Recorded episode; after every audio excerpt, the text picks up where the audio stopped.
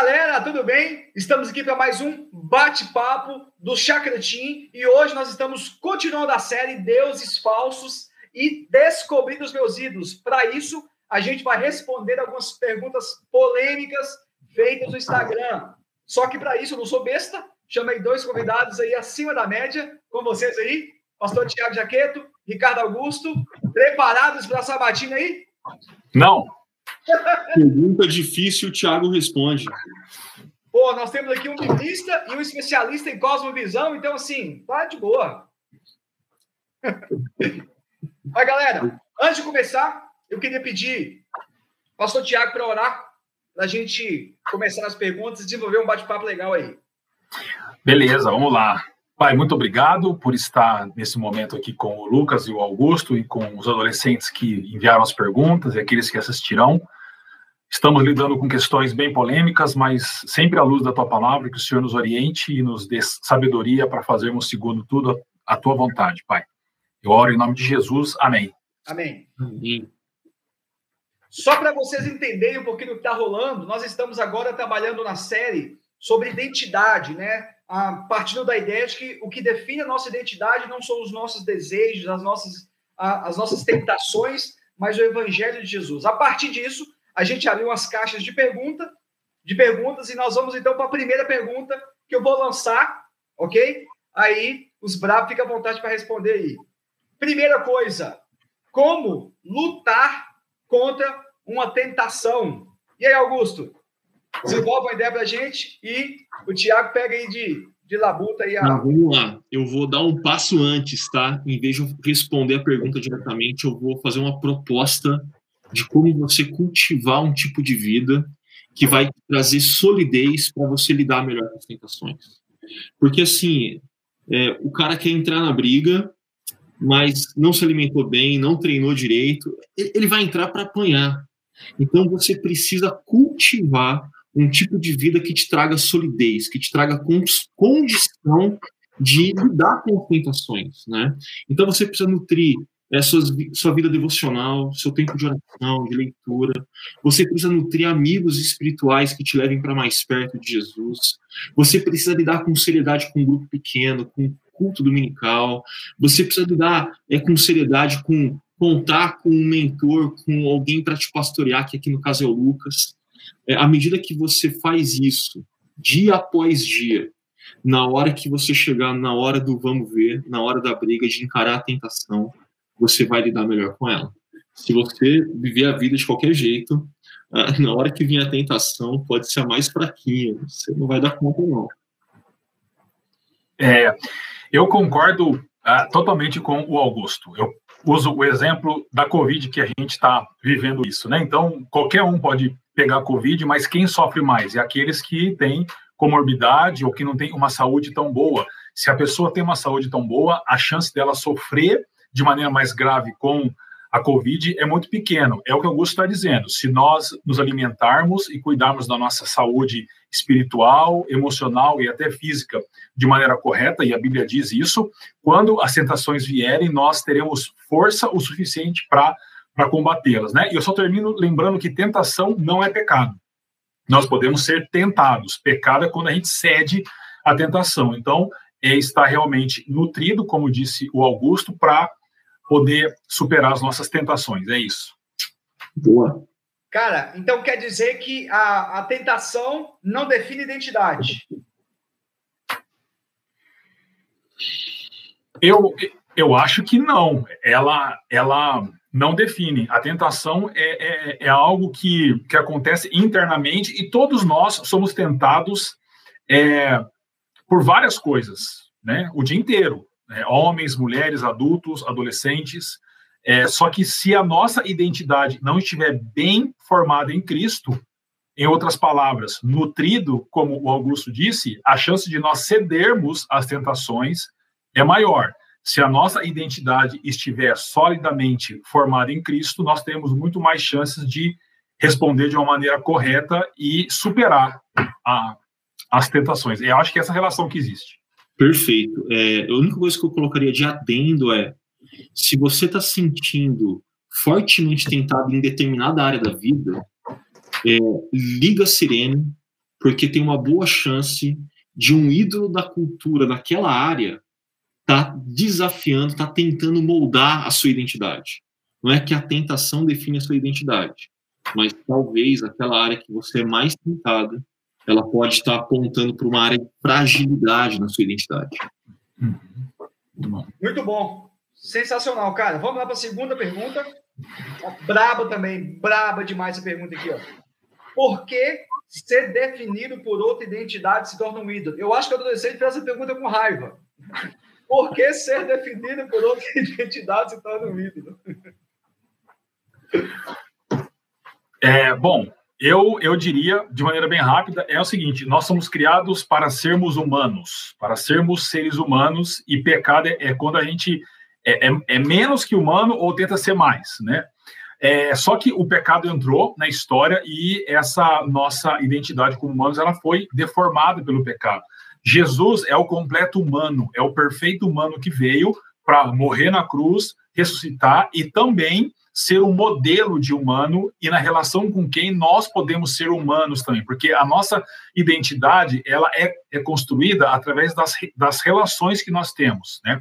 Então, quando nós dizemos que a nossa identidade tem que estar em Cristo, quer dizer que nós devemos ser seres humanos conforme aquilo para o qual nós somos criados por Deus. Então, isso é o correto. Mas se a minha identidade estiver relacionada a uma, a uma faceta da vida humana que é boa, por exemplo, a, a sexualidade ou ao trabalho. Essas coisas são boas, mas elas não podem ser é, é, o fundamento da nossa identidade. Quando a nossa identidade é outra que não Cristo, nós estamos deixando de ser humanos como nós deveríamos ser, e isso é um erro. Show de bola. Ô Lucas, nessa, lê para mim a pergunta de novo aí rapidinho.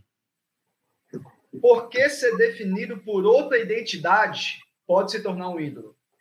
Isso, junto com o que o Thiago trouxe, eu diria para quem fez a pergunta e para todo mundo que está acompanhando a gente, é, a pergunta tem que ser feita ao contrário.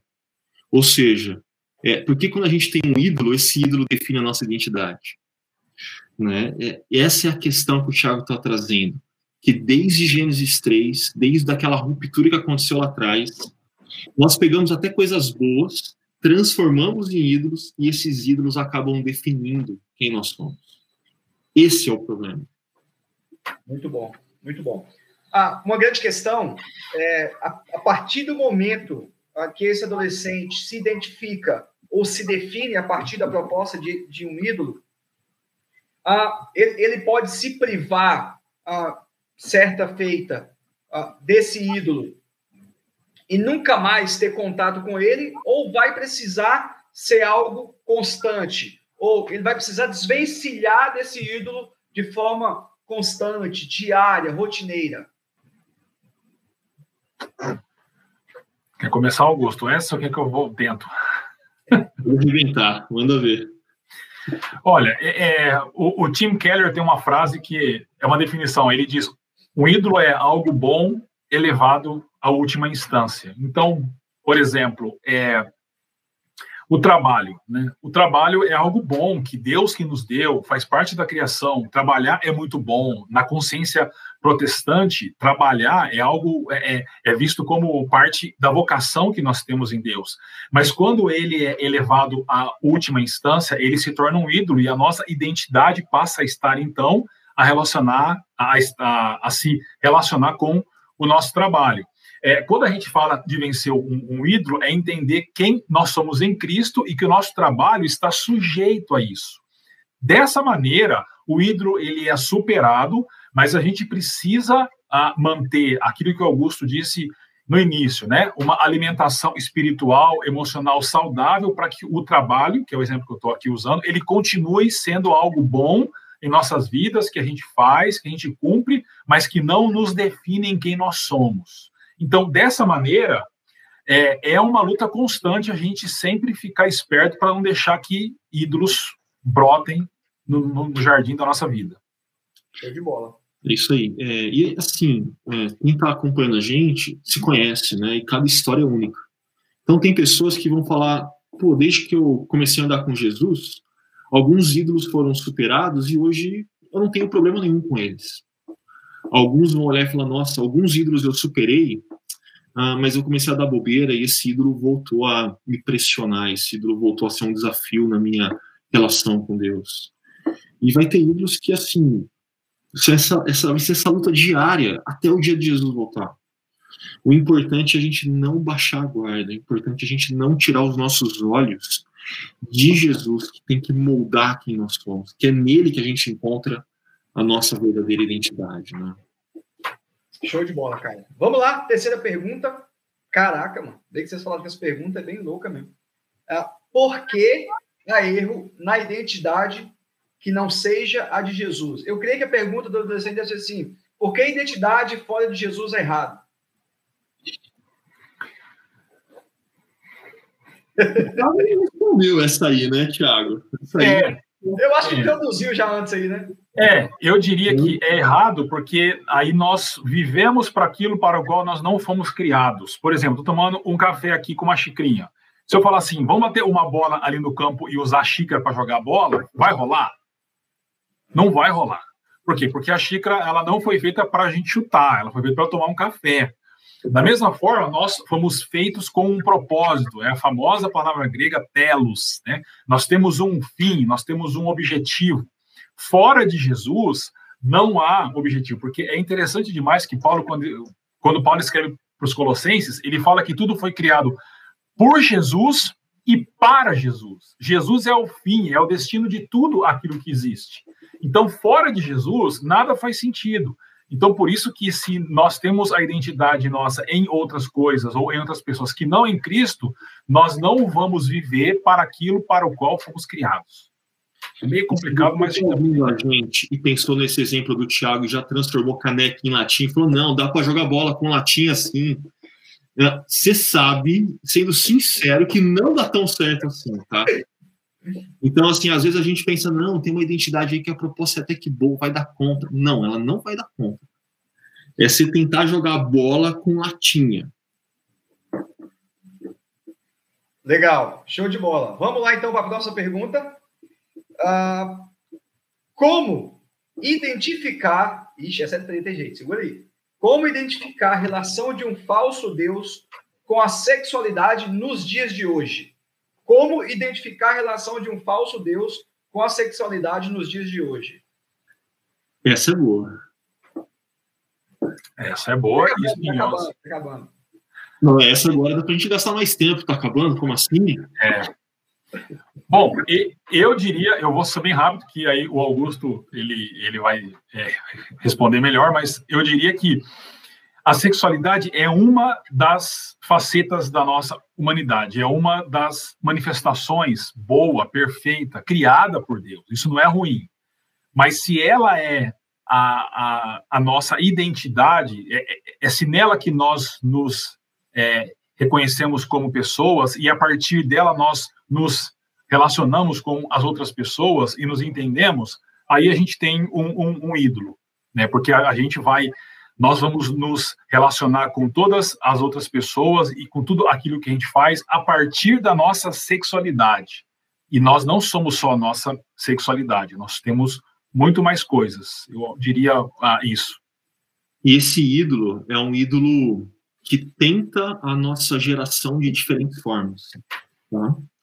Então a gente vive numa cultura extremamente sexual né, onde o corpo é extremamente valorizado, você vê os seriados que mais bombam no Netflix ou na HBO, e é, ele sempre tem esse tipo de, apelati, de apelo, né, ou ainda, até mesmo assim, quem curte mais quadrinhos, né, você começa a ver a DC a Marvel falando de é, personagens, heróis que têm uma sexualidade mais fluida, então, é, esse ídolo, ele pressiona você de diferentes formas. Eu, eu diria que hoje, talvez, uma da, das grandes dificuldades que adolescentes vão ter não tem a ver simplesmente com o sexo cedo com o sexo oposto, né? Porque, assim, a Bíblia é clara, gente. A questão, o sexo é bom, mas ele foi criado por Deus para ser desfrutado, para ser experimentado numa relação de aliança, uma relação de casamento. Mas vocês têm outros desafios, né? Vocês têm uma cultura dizendo, não, parou, por que apenas com o sexo oposto? Não é? E não é nem simplesmente uma questão de defender que relação sexual com o mesmo sexo é interessante. Não, a cultura está indo além. A cultura está pedindo para você falar: olha, não diferencia mais não. É, o ápice da loucura é que a galera tem separado sexo de gênero, de, uh, de orientação sexual. Eles desvincularam essas três coisas e quando a gente olha para Deus, elas são criadas de forma integral. Cara, então isso é uma loucura. Esse tipo de vida é insana, né? Então, assim, cuidado. Ah, esse ídolo da sexualidade, ele vai apertar você de diferentes formas. É, eu diria só também, o, o, Lucas, porque assim, a sexualidade, ela, claro que engloba a prática sexual, que é dentro do casamento, da aliança, como disse o Augusto, mas também a nossa Deixa eu só te interromper. Claro. É, foi bom você tocar nesse assunto, porque é importante a gente é, definir sexualidade, né? E sexo. Sim, né? sim, sim. É, vou fazer essa definição antes aí para. É, porque todo mundo tem a sua sexualidade, né? E aí a, a prática de sexo é, é, resultado, é claro, da sua sexualidade, mas não é, a sexualidade não se limita só a isso, né? Exatamente. Mas assim, só para terminar, é, é, nós, nós temos a nossa sexualidade e ela deve ser segundo o que a Bíblia ensina. Mas o ponto é, a nossa sexualidade não deve nos definir quem nós somos. Ela faz parte de quem nós somos. Ela não pode definir quem nós somos. O grande erro hoje da sociedade ocidental é que as pessoas elas se definem pela sua sexualidade. Ponto. Isso é um ídolo. Muito bom, muito bom. Eu sou heterossexual, mas se alguém chegar para mim e falar que eu sou apenas isso, eu vou ficar chateado. Exatamente. A identidade é maior que a minha sexualidade. Exatamente, exatamente. Ah, eu estou lendo um livro, vocês devem conhecer, lá do Pedro Dutti, né? Que fala sobre sexualidade. Cara, ele introduz o livro contando a história da BBC Brasil, que publica uma reportagem. Não sei se vocês já leram, já viram, né? Da reportagem sobre o Pablo Vittar, né? o, empresário dele está proporcionando, está correndo atrás de um turnê ah, para adolescentes e crianças. Né? Agora, qual que é a motivação? Qual que é o propósito que está norteando essa turnê? Olha o que, que o empresário fala no final da reportagem. Tem garotos e garotas que estão crescendo e começando a entender a identidade de gênero e estão se espelhando na Pablo. Então, a mensagem que queremos passar para eles é: dois pontos, abre aspas. Podemos ser o que quisermos. E temos que mostrar que é preciso aceitar as diferenças, o caráter, os valores, não mudança por causa do gênero, opção sexual. Independente de onde vêm os ataques, nós entendemos que é necessário e podemos construir essa nova identidade de gênero neles. Então, é, é algo que está aí, né? Está acontecendo, né? O ciclo está se fechando ah, e esse falso Deus, eu acho assim, não sei se vocês concordam, mas é a, o principal, né? O rei dos deuses que tem imperado na nossa geração de adolescentes aí. É, e esse esse esse cantor, cantora que se define, é um exemplo bem bom disso, porque é, é, tecnicamente falando, é péssimo. A música é horrível, não tem voz. E eu lembro que eu não sei que ano ganhou como a melhor cantora, o melhor cantor do né? Brasil. Foi. É, sim, gente, não dá.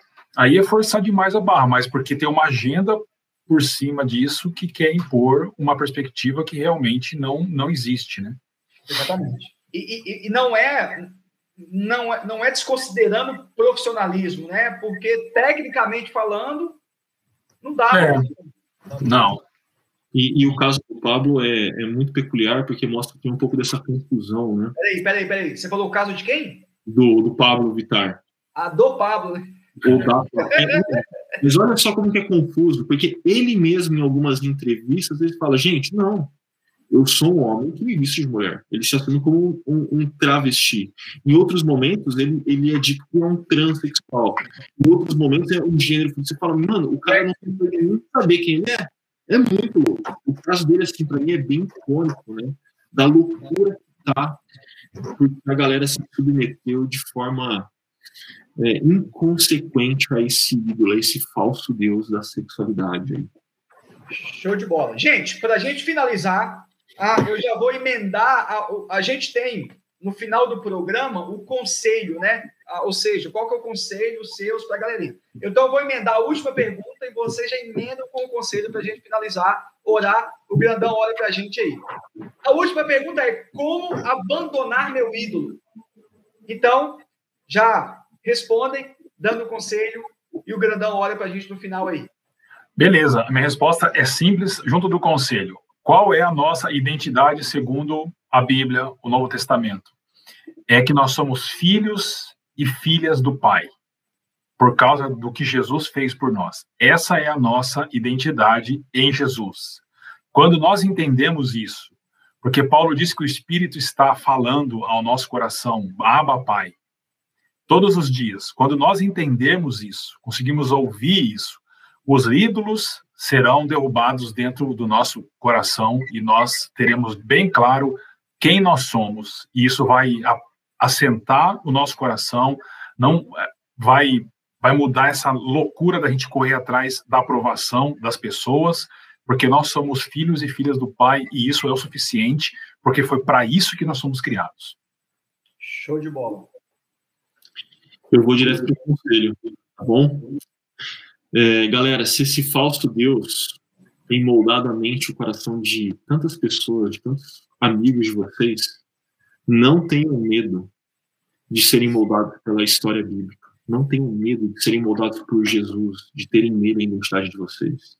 Isso de forma pública. É, não tenham crise alguma da identidade de vocês contrastar com a identidade de outras pessoas que são moldadas por esse falso Deus. Vai ser inevitável. E isso não vai ser apenas bom para você. Isso vai ser bom para quem está perto de você. Os seus amigos precisam de amigos que têm clareza de quem são e do lugar da sexualidade na identidade. Dessa forma, vocês vão, inclusive, abençoar a vida deles. Eu quero orar junto com vocês. Pode ser, Lucas? Vai lá, grandão. Olha aí. Pai, eu quero te agradecer antes de qualquer coisa, porque cada um que está aqui ouvindo esse tempo de reflexão, é, o Senhor trouxe até aqui. E o Senhor tem cuidado da história de cada um deles. Mas, Pai, eu peço, continua firmando a identidade deles em quem o Senhor é e naquilo que o Senhor está fazendo ao longo da história. Que eles possam expressar isso nas mais diferentes áreas da vida, inclusive na sexualidade que eles possam abandonar os falsos deuses, os ídolos do coração, que eles possam nutrir um tipo de vida marcada por Jesus. Essa é a minha oração por cada um deles. Amém e amém. Amém. Amém. Gente, show de bola. Obrigado pela participação, foi muito legal. Obrigado pelo convite. Ó, uma coisa, o nosso, o nosso programa ah, vai começar a ser disponibilizado também pelo podcast. Então, compartilha, manda essa aula pra galera aí e tamo junto. Valeu, gente. Obrigado aí. Tchau.